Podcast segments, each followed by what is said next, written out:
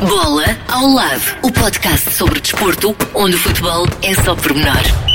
Contraindicações, não recomendado a pessoas que levam a bola demasiado a sério. Olá, estamos de volta para mais um episódio e esta semana com vários campeões portugueses eh, em destaque além fronteiras. Eh, Bruno Pereira conduziu o Alciba à vitória no principal campeonato de futebol de Oman, no Médio Oriente. Eh, uma vitória histórica, até porque o clube tinha subido de divisão este ano. O treinador madeirense fica assim também na história ao conseguir o primeiro título de campeão do clube e vai estar à conversa connosco. Por falar em campeões de futebol, também José Moraes sagrou-se bicampeão na Coreia do Sul ao serviço do Jeonbuk. Por cá, Pep renovou o contrato com o Futebol Clube do Porto. O central de 37 anos assinou com os Dragões por mais duas temporadas. Pep está para durar. Uhum. Ou seja, vai jogar até aos 40 anos, se tudo correr como até aqui, mas eh, na cerimónia de renovação do contrato no Estádio de Dragão, o Internacional Português abriu a porta a mais dois anos. Desde o, desde o primeiro dia que eu entrei é, soube o, o que é ser portista, soube o que é representar um clube com essa, com essa dimensão é, a nível mundial. E estou aqui, presidente, por mais dois anos, de poder ajudar o clube, de poder ajudar a, a meus companheiros, de poder colocar minha, meu grãozinho de areia é, cada dia para poder levar o clube e o nome do clube cada vez mais longe. É, eu acho que o número e a idade é, é só o número. Agora, o que vale é o meu rendimento, é, o que vale é a minha capacidade dentro de campo e nos treinamentos. É, é dois anos, é, até os 40, como o presidente bem disse, quem sabe, posso ir até aos 42. Pepe regressou ao Futebol Clube do Porto em 2019 e vai ficar até 30 de junho de 2023. Pelo menos, não é? Pelo menos, pois. E aquele sorrisinho, eh, não se sabe se não vai depois mais dois anos. É incrível a forma em que Pepe continua a jogar aos 37 anos. Ele que no arranque desta temporada nos exames médicos na equipa do Porto foi dos jogadores mais rápidos. Na defesa, uhum. só Manafá conseguiu eh, bater o central, o que mostra bem da preparação com que se tem apresentado estes anos todos ao mais alto nível e está aí então mais duas temporadas e quem sabe mais duas. A ver, vamos. Uhum. Dos relevados eh, para as pistas, o sprint piloto Miguel Ramos venceu o International GT Open ao lado de outro português, Henrique Chaves. A vitória conquistada no circuito de Barcelona, naquela que era a última corrida da época. A dupla portuguesa terminou a época com 114 pontos, duas vitórias e seis pódios em 12 eh, corridas. O Miguel Ramos junta-se a nós neste podcast. A equipa da McLaren faz um campeonato muito regular e positivo, mas a poucas voltas do fim, nesta última corrida, foram atirados para fora da pista pelo uh, principal rival.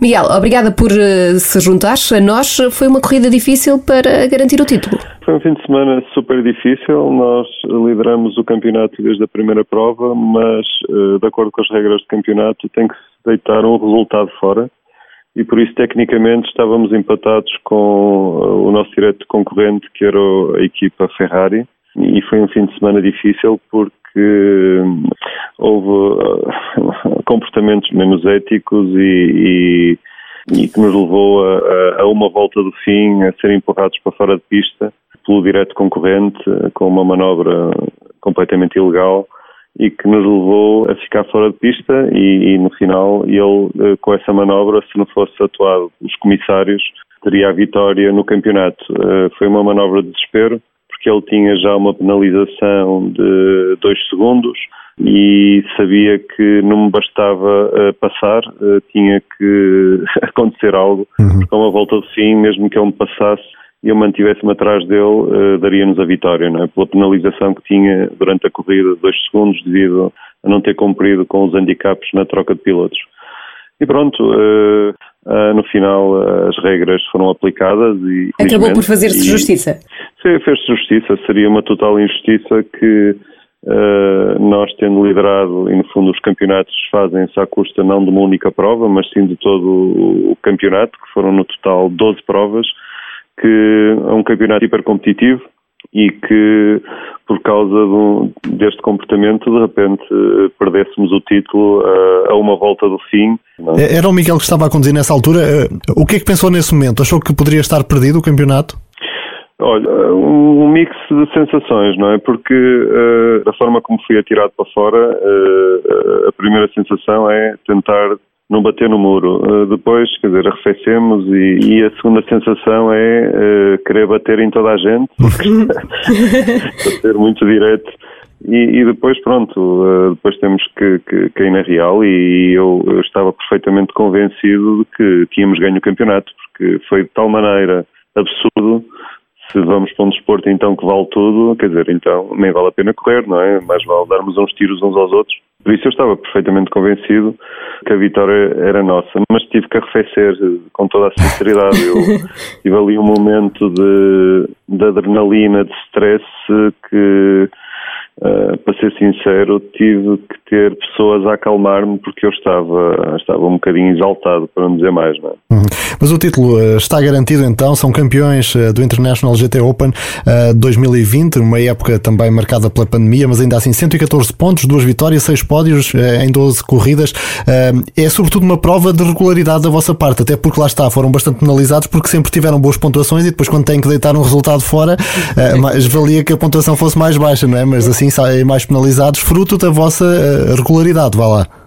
Sim, porque esta prova, a verdade é que nós, uh, o, facto de nos ter atirado para fora não alterou a pontuação porque nós tínhamos o resultado para deitar fora e este resultado zero foi o resultado que se deitou. O único problema era se lhe consideravam ao, ao, ao carro 17, ao Ferrari, pontos nesta prova e por isso basicamente o que aconteceu, não, ele, ele fez uma ilegalidade, uh, e foi desclassificado naturalmente e, e, por isso não somou pontos. Por isso nós, eh, felizmente, eh, pela nossa consistência, tínhamos pontos, porque se não tínhamos os pontos acumulados durante o campeonato, apesar de ele ter sido uh, desclassificado nesta prova e não fazer pontos, poderíamos ter perdido o campeonato para outro concorrente qualquer, porque estávamos todos muito juntos. Felizmente, a consistência durante todo o campeonato e nunca temos desistido e temos estado sempre nos, nos lugares mais altos do pódio, fez com que o facto de ter acontecido isto uh, pudéssemos ter deitado este resultado fora. Felizmente foi isso que sucedeu, porque senão teria sido uma tristeza tremenda. Quer dizer, nós íamos estar fora, nem nós nem eles ganharíamos o campeonato. Obviamente eles nunca o mereceriam, não é? Por causa do comportamento que tiveram mas uh, teria ganho, uh, neste caso, o outro concorrente, o Aston Martin. Mas pronto, a nossa regularidade e a performance durante o campeonato fez-nos merecer esta vitória. Uhum. Uh, já vamos falar sobre o futuro, mas recuamos agora um pouco ao passado. Como é que surgiu aqui o seu interesse pelo desporto automóvel? Ui, eu, eu, eu já sou velho nisto. Eu, eu fiz este ano uh, 30 anos de carreira, uh, sem parar, uh, de desporto automóvel, desde miúdo. Ou seja, eu, eu comecei a correr o Henrique Chaves, meu companheiro, uhum. que teve um grande mérito de fazer este resultado comigo e ainda não era nascido. é uma longa história. Não deixa de ser engraçado uh, esse equilíbrio, não é? Este é, um, por acaso, uma vitória especial porque, no, no caso do GT Open Internacional, tenho, no fundo, o recorde de vitórias no campeonato, o recorde de pódios e o recorde de vitórias à geral e, e por isso tem um sabor especial, por isso os recordes servem para ser batidos, mas será bastante difícil alguém o bater, eh, a não ser que invista tantos anos como, como investi nesta modalidade que gosto. Aliás, já fez equipa com tantos pilotos diferentes, incluindo o Álvaro Parente também, não é? Já conduziu os melhores carros e os mais diferentes. Eh, como é que tem sido essa experiência? Há se algum momento especial que, eh, que fique aquele saborzinho de conduzir aquele carro em particular ou de fazer equipa com aquele piloto em particular? Eu, felizmente, com tantos anos, eu tive a sorte de partilhar com vários pilotos de todo o mundo, brasileiros, russos, portugueses. E, para ser franco, uh, gosto mesmo é de ter um colega português ao lado e, e, a verdade é que com o Álvaro, em 2015, eu ganhei este campeonato. E, uh, no fundo, estou a repetir o que aconteceu há cinco anos atrás, com o McLaren, um McLaren diferente, mais evoluído, um modelo novo, com a mesma equipa que corria há cinco anos atrás e que voltei este ano para a mesma equipa que me chamaram para o desafio, porque eu não corri há os últimos anos com eles e com a McLaren e com um piloto português, por isso teve um, teve um sabor muito, muito especial. Uhum. Também em 2002, quando fiz o campeonato GT espanhol, e ganhei também em 2002, também foi com um piloto português, Pedro Matos Chaves, por isso tem sempre um sabor especial quando, quando é uma dupla portuguesa. E, e para alguém que queria ser piloto de aviões, não é? Sim, isso nem sei como é que vocês sabem isso, mas é, verdade. Ele pesquisa muito. É, eu, eu, isso, isso era um sonho de miúdo, mas passou rápido. Uh, as circunstâncias não levaram para outras direções, mas sim, uhum. são umas coisas diferentes, mas sim, apaixona-me a aviação também. Uh, e os protótipos ainda são um dos seus objetivos ou, é, ou, já será difícil? Não, eu já, eu já fiz, quer dizer, eu fiz, eu fiz protótipos ainda em, uhum. em 2010, quando era piloto oficial da Aston Martin, no campeonato European Le Mans Series. Estamos a falar há 10 anos atrás, encerrou uh, a minha campanha nos protótipos. Eu acho que fazer agora qualquer coisa nos protótipos só mais numa, numa categoria menos profissional, porque a idade é o que é, não é? E agora a verdade é que Uh, tem que se dar lugar a. Tem que se dar lugar, não, é a lei da vida, ou seja, os jovens estão muito mais bem preparados e, e nota-se, o Henrique tem um potencial tremendo uh, de evolução, é um excelente piloto, com 23 anos, e, e eu já tenho 49 anos, não é? E por isso, qualquer dia, uh, arrumar, arrumar as botas e deixar de ser piloto e, e, ajudar estes jovens promissores que, que o merecem. Claro, vai. E estamos a falar de muitos jovens promissores em Portugal, não é? Nesta altura. Sem dúvida. Eu acho que Portugal, uh, a geração que, que, temos neste momento de, de, jovens pilotos que se construíram na última década é surpreendente. Temos, eh, aliás, este ano é um ano cheio de vitórias para pilotos portugueses no automobilismo e também noutras modalidades esportivas, agora recentemente o ciclismo e também anteriormente o atletismo. E, e, espero que isto seja uma mensagem a todos de que o futebol não é tudo. E há muito mais coisas uh, em Portugal fantásticas uh, de, de, profissionais do desporto em várias modalidades, desde atletismo à canoagem, agora ao ciclismo e, e, e em especial ao automobilismo, que gosto muito, onde temos o, dos melhores pilotos do mundo eh, que venceram este ano a, a Fórmula E, com o Félix Acosta, o, o Albuquerque na, na, nos protótipos, ou seja, o Álvaro Parente que está a fazer uma, uma campanha profissional nos Estados Unidos excelente, ou seja, uhum. temos, temos temos uma série de talentos e muitos jovens que gostam de automóveis, que gostam de corridas e a ver se deixa de falar só de futebol, só de futebol, só de futebol. Não tenho nada contra o futebol, mas é um exagero. Acho que há coisas muito mais interessantes, em muitas modalidades mais interessantes e, e atrativas e com mais histórias para contar do que a redundância do futebol que existe neste momento. Eh, no seu caso, uma das modalidades também que, que aprecia é o kitesurf, pelo que vi ou não? É, é uma brincadeira. Eu adoro, eu adoro o kitesurf, adoro o mar, vivo junto ao mar. Eh, comecei a fazer há cinco anos, tive o prazer de conhecer um, também um, um grande desportista português, o Nuno Figueiredo, que tem o recorde Guinness, uh, fazer kitesurf e fazer a, a, maior onda do mundo em kitesurf, em Nazaré.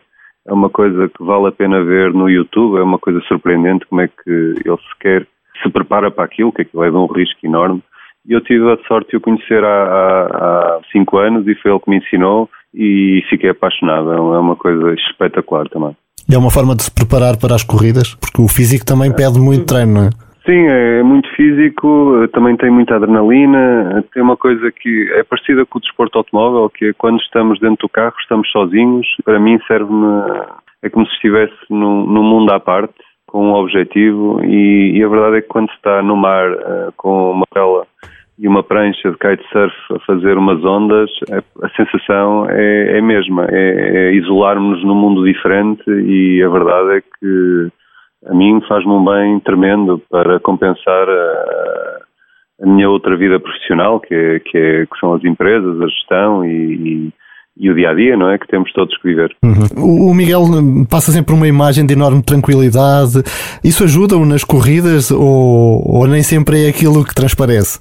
Quer dizer, toda a gente diz que eu sou demasiado tranquilo. Aliás, tenho algumas uh, anedotas de partidas que me fizeram de outros colegas. Uh, Suponho que até foi o ano passado que me fizeram uma partida numa das corridas em que me fizeram um vídeo com aquele animal, o preguiça, nas árvores, quando eu estou fora do carro pareço um preguiça, e porque sou sempre muito tranquilo e calmo. E depois, quando ponho o capacete, muda aqui qualquer coisa e pronto. Muda o chip. E, tem que andar. e muda o chip. Mas, mas gozam comigo sobre isso. Mas é... é... mais aspecto. Hum. Quer dizer, eu sou tranquilo, não é difícil uh, alguém me tirar do sério e, e, faço por ser tranquilo, mas não quer dizer que não esteja por dentro a, a sofrer o que todos sofrem em determinadas situações. Uhum. E como é que encara o, uh, o futuro? Também com tranquilidade? Quais são os próximos objetivos? Na, na, área do desporto automóvel, sendo objetivo, acho que está no fim da, da, da minha carreira, eventualmente fazer mais um ano, mas não, não, não, provavelmente já não considero fazer na categoria Pro e provavelmente ir para uma categoria Pro Am, onde se mistura prós com AMs uh, e, e gozar mais um momento do que estar este nível competitivo com uma geração que hoje em dia é muito mais bem preparada do que a minha geração, jovem, cheia de garra, uh, acho que é lei natural das coisas, não é? E por isso encaro de uma maneira perfeitamente normal e como gosto do desporto, segui-lo, apoiar quem eu acho que deve ser apoiado e da forma como eu puder acrescentar valor. Portanto, agora mais por diversão do que por competição, não é? Sim, eu acho que está no momento, uh, não quer dizer que tudo que, que, que faço no desporto que não, que não seja para fazer ao mais alto nível, uh, e para ganhar, mas eventualmente a um nível de exigência de competição encará-lo de uma forma diferente. Mas eu, eu, tenho dito isto há vários anos e toda a gente me goza com isto, porque eu digo sempre que é o último ano, as coisas têm acontecido nos últimos anos, mas uh, nesta fase acho que é para refletir, as decisões também só serão tomadas no início do próximo ano, depende também de convites que, que apareçam e, e, se for projetos giros, interessantes e com este com esta com esta visão eu cá estarei para decidir. Claro, porque o Miguel também sempre disse que corre por paixão e quando assim é, é difícil eh, afastarmos é, daquilo exato. que gostamos. E não é? colocar um ponto final. Sei que a questão é, sei que a questão é que quando terminam os campeonatos eu, eu, eu tenho esta, este, este sentimento, assim dizer, mas depois começam a passar os meses e começa o bichinho a moer-me e a, a necessidade de me sentar dentro de um carro competitivo, no volante, as sensações, a adrenalina, é, é viciante. Para quem eh, já o experimentou, poderá perceber o que eu estou a dizer. Andar a, às velocidades que andamos, uh, com acelerações, com forças G, com, é, é, mesmo, é mesmo viciante, mas quer dizer, chega um ponto que temos que, que também pesar outra, outra, outras coisas. Claro. E colocar um travão. Muito bem, Miguel, para concluir, eh, calculo que tenha lá assim aquele cantinho onde amontoa medalhas e troféus. Quando se senta ali em frente e olha para aquelas conquistas todas, eh, o que é que lhe passa pela cabeça? Tenho, tenho, tenho. O meu escritório de trabalho eh, parece mais um escritório de competição automóvel do que um escritório de trabalho. No do meu dia a dia, porque está todo uh, decorado com fotografias, com, uhum. com jornais, uh, desde o teto do escritório até às paredes e taças, ou seja, com miniaturas de todos os carros que corri. Uh, e gosto, gosto de estar neste ambiente e, e não sei o que dizer.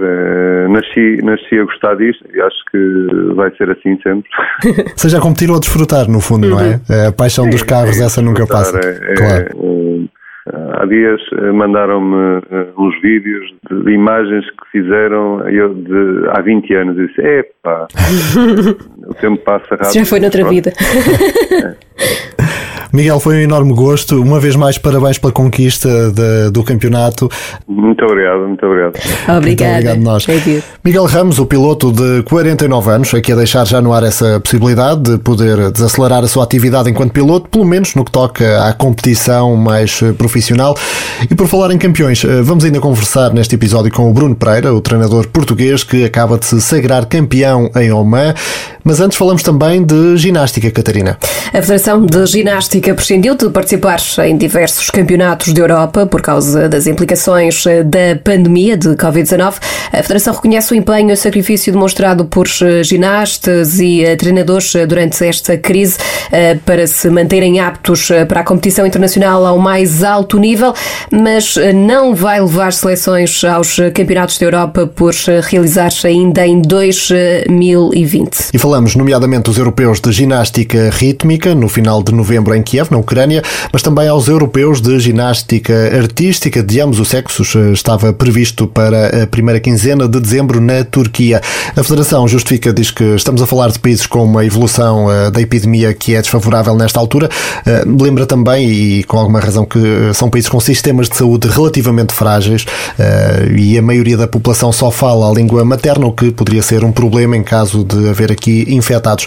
Além disso, depois também, eh, no caso de haver infectados, eh, os membros da comitiva teriam de cumprir períodos de quarentena e que acabariam por coincidir com o Natal e o Ano Novo. Portanto, ora, em primeiro lugar, a saúde, como tal, não haverá atletas portugueses naquelas competições.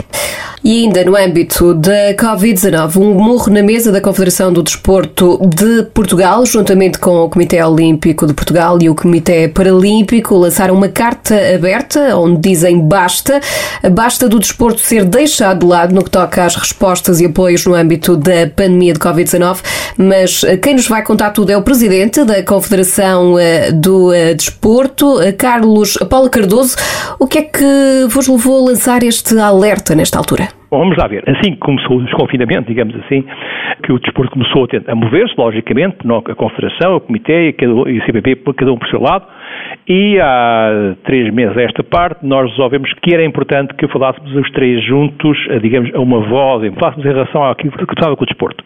Nós temos tido reuniões com a Secretaria de Estado, várias, criámos grupos de trabalho com a Direção-Geral de Saúde e também em relação às questões que se prendiam com o público nos estádios, ainda em agosto, eu tenho de reconhecer que em agosto nós estávamos com cento e poucos casos diários de... Novas infecções. Infecção uhum. da pandemia, não é verdade? Digamos completamente diferente do que está hoje em dia e temos que reconhecer. O momento é muito difícil, Portugal, é, enfim, o mundo, ao fim e ao cabo, atravessa um dos momentos mais especiais que nós quase podemos dizer, do século XXI, certamente, e quase do último século, e, portanto, não é tempo, enfim, para estarmos com ideias que sejam irrealizáveis. Mas há uma questão que é o que se expor que se faz em Portugal e nós temos vindo a defendê-lo.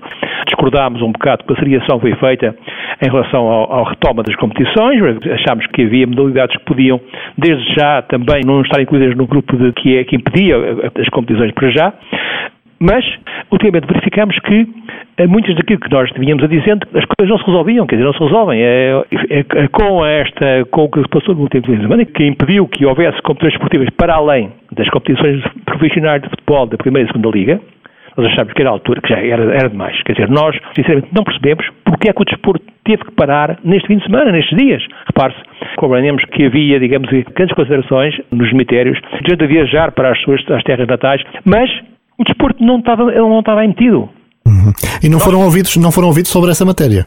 E é isso, é que nós, ninguém nos sobre a matéria. Há uma decisão que esteve, digamos, em cosminação e que, à partida, até nós pensava, enfim, quando começámos a, conhecimento do que está a passar, inicialmente pensávamos que as modalidades coletivas, e falar agora o handball, o basquetebol, o, o voleibol, o, a patinagem e o, e o futsal, neste caso também, que podiam, podiam competir, quer dizer, porque repara, nós estão a competir em público, portanto, digamos, a movimentação era de equipas que são de 10, 15 pessoas, tal como se faz em qualquer. Não, não tinham nada do, do, princípio que estaria subjacente ao, ao, caso, que era essencialmente a questão das condições que era previsível que houvesse devido ao dia de finados.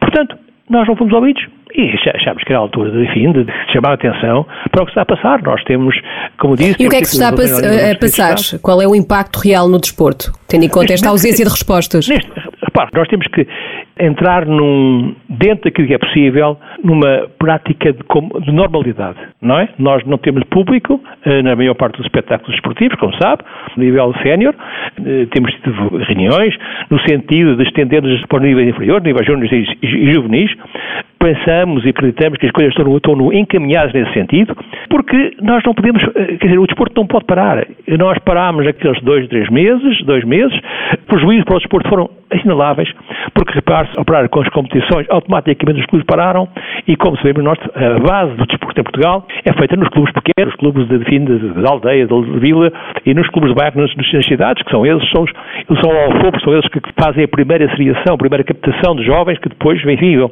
vão E esses param automaticamente, não têm condições, param.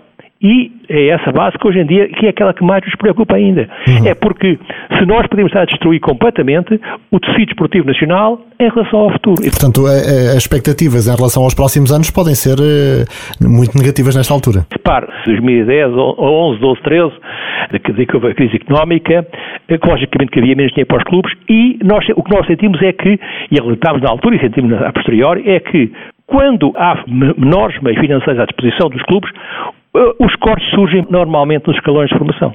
E a formação, depois, isto não se sente logo mesmo nesse ano, no ano seguinte, mas vai sentir a 3 ou 4 anos depois, em quando esses jovens que teriam, na altura pararam e que não tiveram condições para, para a prática desportiva, e muitos abandonaram, foram para outras atividades, não, não a prática desportiva, e depois nós vemos, temos sentido deles, falta deles 3, 4 anos, 5, 5 anos depois. Portanto, digamos que é todo um conjunto, isto não é, não é só o momento atual, é o momento atual e os, e os anos que se vão uhum. seguir. E o que é que é urgente fazer para que o futuro não seja hipotecado? Não, nós temos tentado chamar a atenção para os clubes, temos consciência que eh, muitos desses clubes que estão em dificuldades têm tido um apoio, enfim, das, das autarquias em que estão inseridos, das autarquias locais, quer ao nível das freguesias, quer ao nível de, quer ao nível de câmaras municipais, tem sido um offer fantástico do desporto em Portugal, não é só de agora, é de sempre, mas uh, uma das questões que nós temos também lutado é que fosse criado um fundo de apoio ao desporto uh, que pudesse, pudesse proporcionar às, às federações e daí para baixo para os clubes apoios nesta fase complicada, inclusive uh, que ao nível da, da, União Europeia, nós sabemos que a União Europeia é possível, claro que a burocracia é um bocado também atrás estas coisas, todos estes, todos estes sistemas, mas que é possível que fundos comunitários dos chamado 1420, que, que acaba este ano, que não foram gastos, podem ser alocados precisamente em áreas de, de, que foram pauperadas pelo causa do Covid-19. Uh, e um deles era o desporto. Uh, portanto, digamos que não houve ainda a, a vontade mas o problema é que entre a vontade e a, e a realidade há ainda um, um gap grande, digamos, uhum. um, um, intervalo grande em que, que, não, em que tem sido difícil preencher. Continuamos a ter o, o, o, desporto como um parente pobre no meio disto tudo. O desporto tem sido um parente pobre, tem sido um parente que eu acho que tem sido ignorado no meio disto tudo. Uh, e é isso que nós, que nós sentimos, é que uh, o desporto não tem tido, ao nível de Conselho de Ministros, a força que que o desporto tem, digamos, no, quase no dia a dia da, da sociedade. Repara, eh, nós eh, há programas dedicados ao desporto, mais dedicados ao futebol, devo confessar, mas há, muito, há, há muitas áreas dedicadas ao desporto. Nós temos três jornais desportivos eh, no país, além dos, dos outros jornais diários que fazem, temos as rádios, temos, quer dizer, fala-se fala muito de desporto, mas quando há a necessidade de apoiar esse mesmo desporto do qual se fala, devido a um problemas que surgem, e como, agora, como, surgiu agora com o Covid-19, nós não sentimos um, um apoio, sentimos que fosse ao mesmo nível daquilo, daquilo que se fala em desporto não temos o mesmo peso que parece que nós a aprender tínhamos. Hum. E esse peso também é reduzido no, na proposta do Orçamento do Estado para o próximo ano? Bem, o próximo Orçamento do Estado, como sabem, houve, houve, uma redução de cerca de 3% em relação ao orçamento para 2019. Aliás, nesse pode dizer que, nesse sentido, eh, nós, o Comitê, a Confederação, o Comitê e, o Comitê Paralímpico, eh, temos estado a ter reuniões com os grupos parlamentares, chamando a atenção para as questões, chamando a atenção para estes problemas e mostrando que não, que, enfim, que, que não, é, não é a altura de fazer de haver cortes em relação ao desporto. Eh, e não, todos os grupos parlamentares temos tido, enfim, nomeadamente, não só em relação a isso, não, obviamente, mas temos uma atenção para questões do IVA, questões do IRC uh, e outras questões que têm, que estão, estão em cima da mesa há alguns tempos.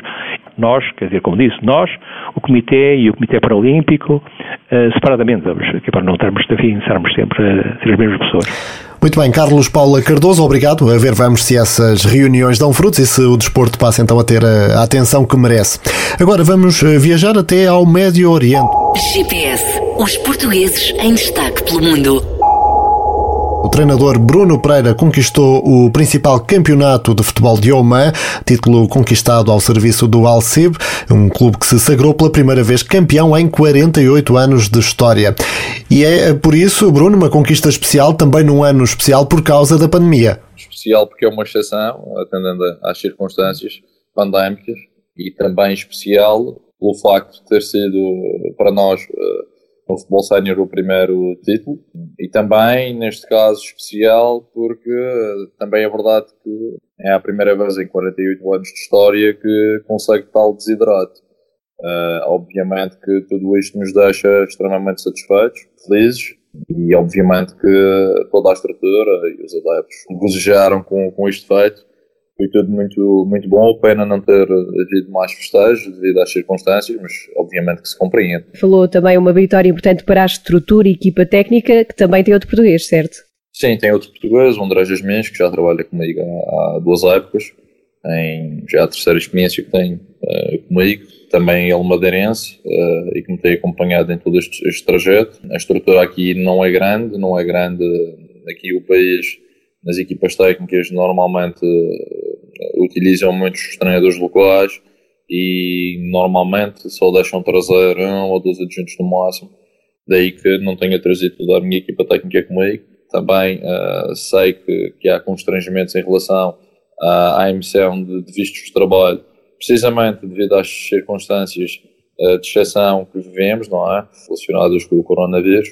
Uh, de todo modo, obviamente que é sempre bom estar acompanhado de pessoas da nossa confiança, pessoas que são excelentes profissionais e pessoas que agregam capacidade e conhecimento pela competência que têm e que naturalmente valorizam o nosso trabalho. Uh, o Bruno está, já está em Oman há três anos, certo? Dois, três anos? Sim, praticamente são três épocas, não de forma consecutiva, hum. até porque uh, na minha última uh, passagem por cá, embora fosse a segunda época, acabamos por ser ao final da primeira volta, ou portanto ao final de 13 jogos, Uh, não pelos resultados, porque aí uh, estávamos em segundo lugar contra todas as expectativas. Tínhamos apenas uma derrota em 13 jogos, mas estávamos num clube que, que atravessava, já, já na época anterior tinha tido muitos problemas, mas atravessava uma crise financeira sem precedentes. As pessoas têm um bocadinho a ideia que o Médio Oriente que não há problemas desse género, dessa índole. Se calhar assim é provavelmente na Arábia Saudita e mesmo assim há algumas exceções e provavelmente nos Emirados, até eventualmente no Qatar mas mesmo nesses países já começam a haver algum, alguns problemas de há uns anos esta parte.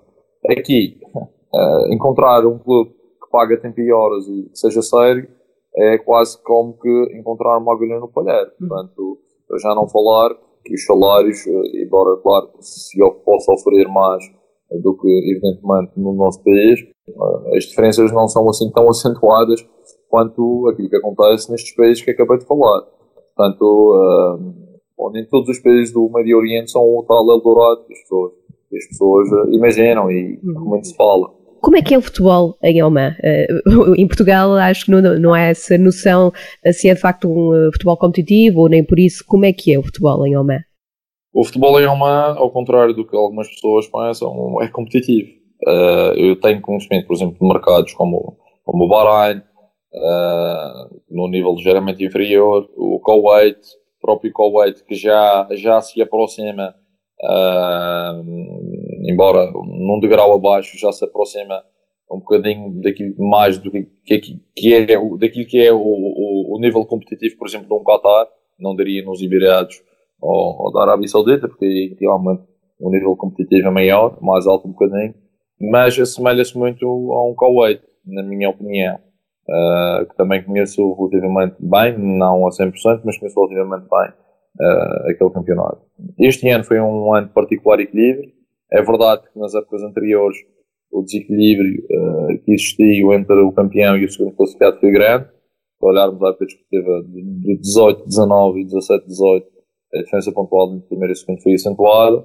O que não aconteceu esta época, uh, visto que a entrada da última jornada, a diferença pontual era de apenas 3 pontos e embora dependêssemos apenas e só, e exclusivamente de nós, uh, um empate ou uma vitória, uh, dar-nos o troféu, a verdade também é que se perdêssemos, uh, uh, e o, no caso do Alfar, a vencesse o seu jogo, o que acabou por não acontecer, o fator de desempate acabaria por ser a diferença de gols, uma vez que na partida, tanto disputada fora em Dofar, em Salala, como cá em casa, Uh, foi um empate um a um, portanto, em ambos os jogos, e daí que uh, o outro fator, o outro critério de desempate fosse a diferença de gols. E aí, embora nós fôssemos a melhor defesa do campeonato, o Dolfar uh, tinha mais gols marcados que nós, e portanto, poderia, poderia sagrar-se campeão. E isto atesta bem aquilo que foi o equilíbrio, o patente e a dificuldade que foi o trabalho desenvolvido para conseguirmos atingir, atingir este objetivo. mas, felizmente, conseguimos também aí o, grau de competitividade que é o, o, campeonato. E além do futebol, como é que é a vida em Oman?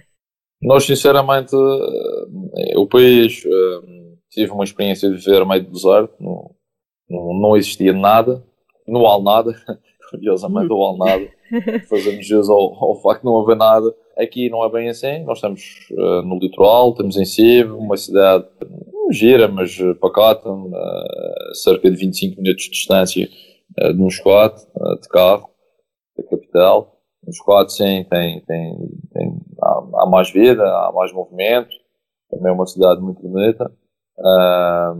agora, a verdade também é que, como deve imaginar, e a nossa equipa técnica sendo curta, e com a sucessão de jogos que por norma existe. Esta época, se continuarmos cá, uh, essa, essa, esse ciclo de jogos e a distância entre eles uh, será ainda mais curto, uh, mais curta, neste caso a distância, e portanto o tempo que existe para desfrutarmos é praticamente nulo.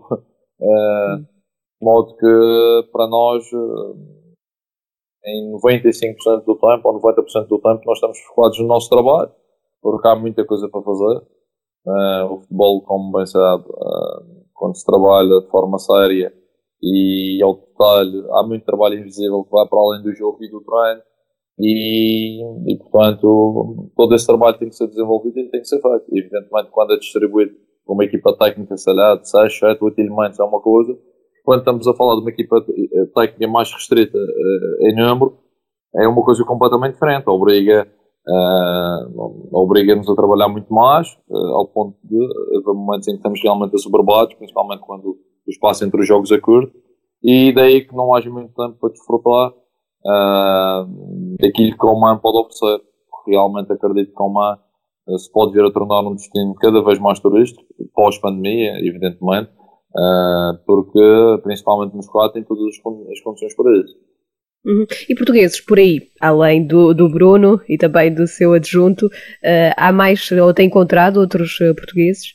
Sim, uh, existem outras duas pessoas que trabalham na Federação uh, Almanita de Futebol, o Marco e o, e o Ricardo Silva, e um está na Seleção Olímpica como adjunto da Seleção Olímpica, e o outro trabalhou vários anos com, com a primeira equipa da Seleção Nacional e agora continuam a trabalhar na estrutura.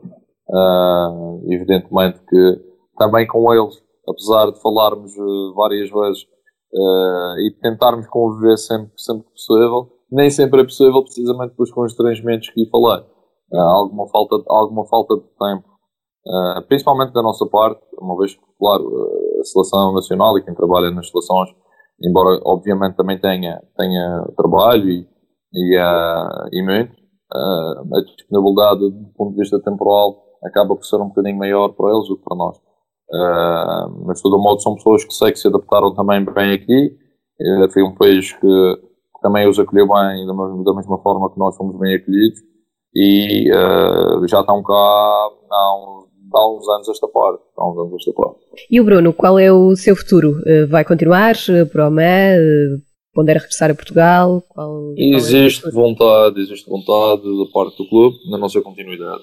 Uh, mal seria se assim não fosse depois, depois daquilo que fizemos também. Uh, mas, uh, de todo modo, e independentemente disso, antes de voltarmos para completar os três jogos que faltavam para findar a, esta época corrente, a verdade é que já me tinha sido dito que havia, continu havia vontade em continuar connosco, independentemente do desfecho deste campeonato, uh, fôssemos ou não campeões. A verdade é que nós, eh, nós estamos abertos a continuar, mas também estamos abertos, obviamente, a, a ver o que é, que é o melhor para as nossas carreiras. Já são algumas experiências no Médio Oriente e não vou dizer. Eu, neste momento, a verdade é que este é o, é o meu mercado, mas uh, a minha intenção não é continuar a deitar num cá. Aliás, tenho trabalhado no sentido de tentar obter a visibilidade a visibilidade necessária para tentar o mais rapidamente possível voltar à Europa, quem sabe Portugal. Agora, é o que digo, eh, hum. esse é um objetivo, mas não é um objetivo com qualquer tipo de obsessão, antes pelo contrário. Porque estar a entrar a tudo o custo uh, e estar, por exemplo, a regressar a Portugal para projetos que não nos possam depois catapultar para outros projetos melhores, hum, para nós não tem muito sentido não tem muito sentido, nem é isso que procuramos. Portanto, se for para entrar em Portugal, convém que seja algum tipo de projeto que nos possa abrir novas portas para, para cimentar a nossa carreira. E, portanto, isso tiver que acontecer, acabar por, acabará por acontecer com naturalidade. Portanto, não me disse em qualquer tipo de oposição. Mais um treinador português a brilhar lá fora, mas, Paulo, nem tudo é positivo. E se não é positivo, cabe no nosso habitual. Troféu desnecessário. Um prémio que ninguém quer levar para casa.